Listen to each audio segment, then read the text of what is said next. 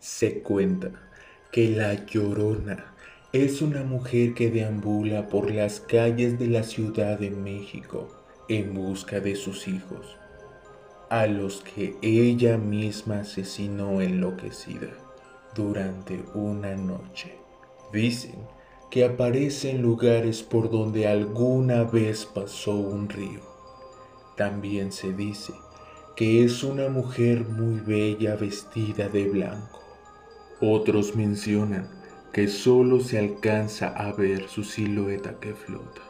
En lo único que coinciden es que siempre que se deja ver, se escucha un largo y aterrador grito.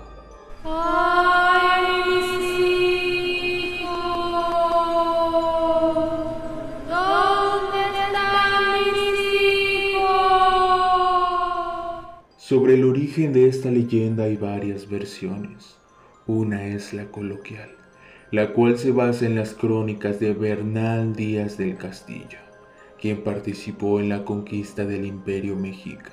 Se cuenta que una mujer de origen indígena era amante de un caballero español y, cuando ella le pidió formalizar la relación, él se negó porque pertenecía a la alta sociedad este hecho desató la tragedia por la que su alma deambularía en pena. Cuentan que esa noche la mujer despertó a sus pequeños hijos, un niño y una niña. Tomó un puñal y lo llevó al río, el cual se encontraba muy cerca de su casa. Estando ahí, ciega por el coraje, los apuñaló varias veces hasta que los dejó sin vida.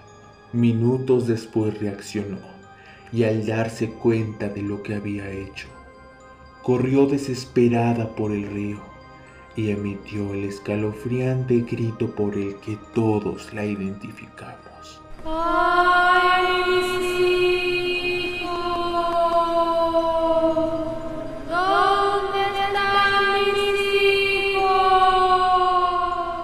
Desde esa noche no se volvió a saber más de ella y se convirtió en un mito.